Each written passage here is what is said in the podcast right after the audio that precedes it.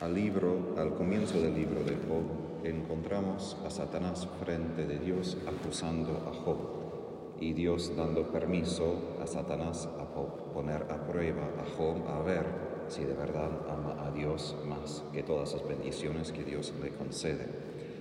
Al fin del libro, hoy estamos en el último capítulo 42, no hay ninguna mención de Satanás.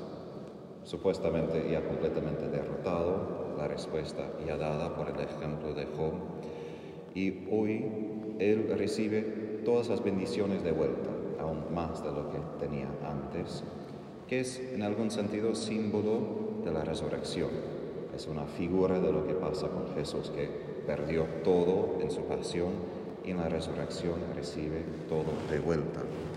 Y no porque Job lo merece, sino simplemente porque así es el misterio de Dios.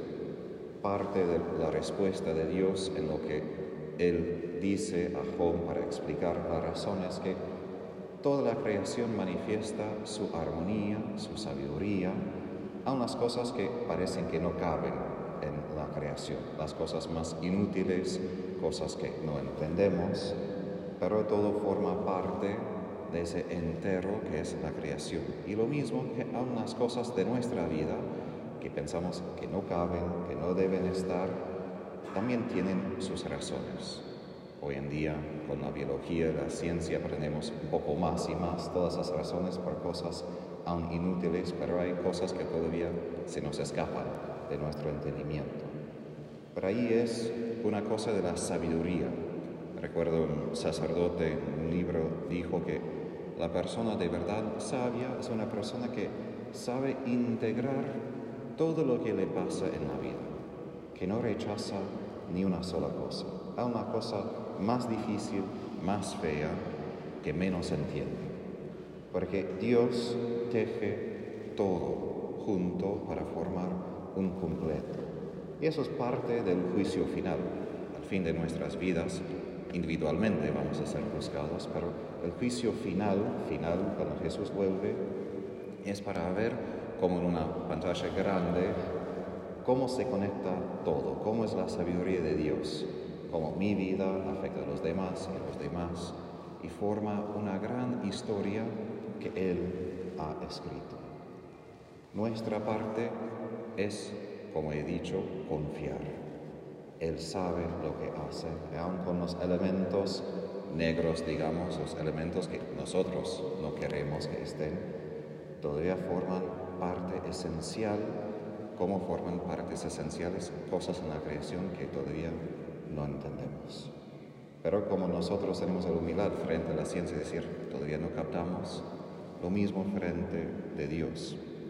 Ahora, mencioné a Satanás al comienzo porque también Jesús habla de Satanás cayendo del cielo como un rayo y también diciendo a sus discípulos que tienen poder sobre todos los demonios, toda la fuerza del enemigo. Pero esa fuerza, ese poder que los discípulos tienen, no es fuera de la cruz, sino a través de la cruz.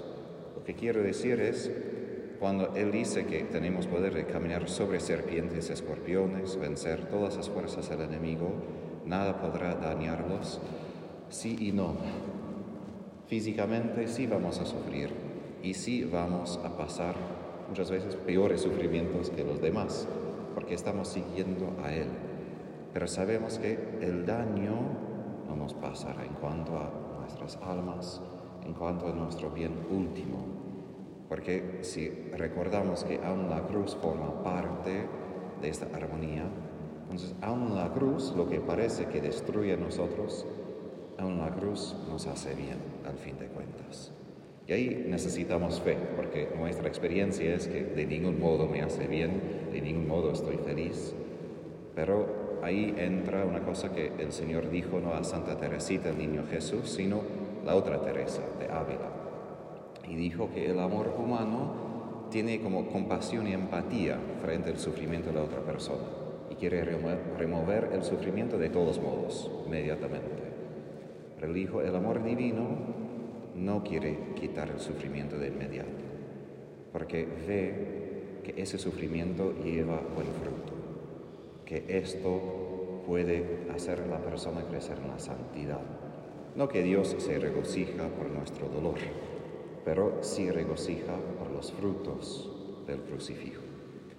A lo que voy es, conquistamos a Satanás como Job conquistó, a través de sufrimiento, a través a veces de confusión. Y la razón que me gusta Job es que él no fue simplemente muy santo, no se quejaba, quejaba, rezaba, no, tenía que pelear con Dios, tenía que gritar, tenía que lamentar, tenía que preguntar, tenía todo un proceso. Y también nosotros a veces necesitamos esto, todo un proceso para poder enfrentar la realidad de nuestro dolor y así enfrentar a Dios mismo que lo utiliza. Y así podemos vencer el poder de Satanás, que siempre empieza con los susurros de la duda. De verdad, Dios es bueno. De verdad, te ama. De verdad, busca tu bien. Y ahí como Jesús dice en el Evangelio que nadie sabe el Padre, quién es el Padre, sino el Hijo, solamente entendemos a Dios si reconocemos que somos sus hijos bien amados. Si apartamos de este lugar, toda la lógica falla, no entendemos nada.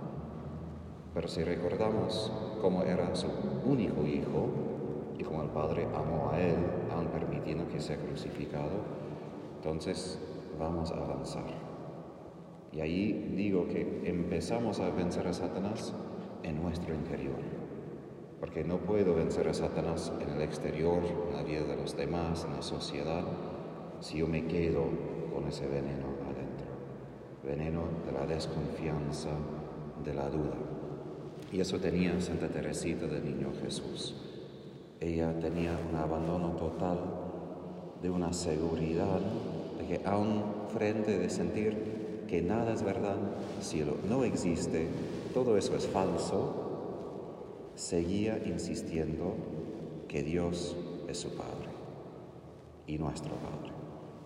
Y eso es valentía, de verdad valentía, porque puede parecer completamente absurdo y amar a Dios Padre cuando estamos ahí a Calvario.